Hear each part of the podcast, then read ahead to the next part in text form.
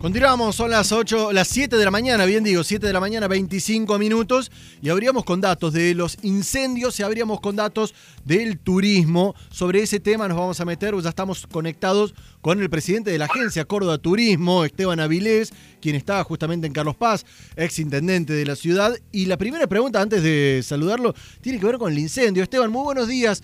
¿Cómo te va, Jonathan Cloner, de este lado? Hola Jonathan, un gusto escucharte. ¿Cómo estás? Bueno, déjame aprovecharte que estás en Carlos Paz, que conoces el paño como pocos. ¿Cómo está la cuestión de los incendios en la villa? La verdad que hemos tenido unos días muy complicados. Eh, eh, encima se suma lo desfavorable del, marco climático que tenemos. Bueno, las sierras están muy, muy seco todo el clima. Eh, ayer, la verdad que a la noche tuvimos situaciones muy complicadas. El fuego está muy cercano a, un barrio muy muy clásico, muy conocido de Carlos Paz, sobre el lado sur, y tuvimos situaciones casi de, evacuación, ¿no? Pero la verdad, bueno, uno siempre destaca todo lo que ha sido el manejo del plan del fuego, eh, bueno, a Diego Concha, a, a Viñeta, bueno, a los bomberos tanto de Carlos Paz como de toda la región, y al trabajo del municipalismo, ¿no? Tanto de Carlos Paz, de San Antonio, todas las comunas del sur, en una logística que realmente era, era permanente y bueno, muchos cambios de, viento. ¿A esta hora se ven llamas todavía?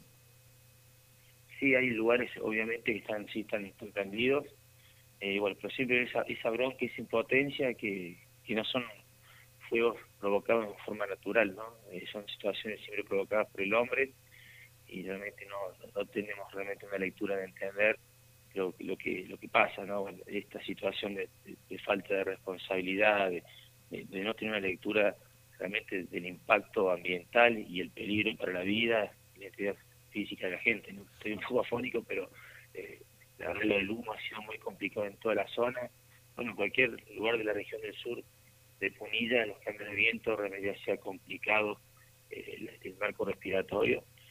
y como siempre decimos, destacar la labor de nuestros bomberos voluntarios. Ahora, qué complicada la situación en un contexto donde uno mira alrededor y una temporada de verano que desde Nación la han confirmado, pero la realidad es que la decisión está de cada, de cada distrito, de cada provincia, y se completa con este panorama del fuego que ya eh, pegó en Tras la Sierra, que ya pegó en otros sectores de la provincia, ahora en el epicentro turístico de la provincia, ¿no? ¿Cómo pinta para adelante cuando cuando te sentás a analizar cómo va a ser la próxima temporada, que ya en situaciones normales se debería estar eh, presentando prácticamente, ¿cómo viene? Sí, vos sabés el condicionamiento que tenemos al marco sanitario, tanto nacional como provincial. Eh, es todo complejo, obviamente, eh, pero ahí son cosas diferentes. ¿no? Lo, del fuego es totalmente eh, grave, no es solamente hablar del marco turístico, sino también ambiental. Eh, de la provincia. Y como bien planteas, bueno, en la situación pandémica encima nos tocan los días más complicados, los números que tenemos de contagios son muy altos, eh, es como que no, no se llega a una meseta, ¿no? Y es como que hay una situación de trepada permanente por los números que estamos teniendo. Pero también era una situación que, que se sabía que en este mes y medio iba a ser eh, más complicado por la, también la naturaleza climática del virus. Pero bueno, nosotros en el sector, eh, como siempre hemos hablado, hemos provocado una fuerte sinergia con el privado, lo que hace la competencia específica los marcos de protocolo, lo que hace la capacitación. Este mes eh, vamos a hacer todo el tema de capacitación de los últimos seis protocolos federales que se han, se han aprobado. Eh, pero bueno, seguimos con la única situación de flexibilidad que es la gastronomía, dentro de lo que es el marco, digamos, de, de nuestra industria de, trabajo. Y bueno, esperemos que después de este invierno, estos días que quedan de invierno y ahora estamos en la primavera, eh, podamos lograr mayor flexibilización, pero eso también depende de una fuerte conducta social, de cuidarnos para, o si planteamos, tener ese, ese, esa progresiva toma de territorio. Eh, Esteban, estamos en línea con Esteban Avilés, presidente de la agencia Córdoba Turismo. Cuando, cuando pensamos en el verano, ¿no? Y escuchamos esto desde Nación, de que va a haber temporada, y todavía no hay certezas, digamos, si se va a exigir un certificado médico, si se va a exigir un hisopado. Ya hay un boceto, como me decís. ¿Cuáles serían las exigencias tanto de la provincia, de los municipios, como de los propios establecimientos, ¿no? Para poder recibir turistas en, el caso de que se pueda hacer. Sí, como bien planteas, esa, esa decisión que la que hoy está muy vigente en el sector privado es totalmente sanitarista, ¿no? Y eso, eh, obviamente, tenemos que profundizar situaciones ya de tener en tiempo y forma eh, el marco operativo, porque los protocolos están ya trabajados. Eh, bueno, eso es una situación que nosotros, obviamente, esperamos una respuesta del COE para saber cómo van a ser los pasos a, seguir. ha sido dos meses muy complicados. Fíjate, en los últimos meses las provincias que han tenido un tipo de estrategia turística, eh, tanto Salta, Jujuy, Mendoza, San Juan, eh, que tomaron importantes flexibilizaciones durante el invierno o antes algunas, hoy están en fase 1, ¿no? Y están colapsados eh, los centros sanitarios de las provincias. No, pero se dieron... Tuvo esa premisa de, ver lo que pasaba en el exterior y, y de las autoridades sanitarias sabíamos que las flexibilizaciones se iban a dar post invierno. Y hoy Córdoba tiene todo el marco sanitario, porque hablamos de turismo, tenemos que tener la conciencia y la realidad que necesitamos un marco sanitario operativo. ¿no? Ahora, ¿te imaginas un verano sin, sin los hoteles abiertos, sin turistas dando vuelta, ni siquiera los propios cordobeses?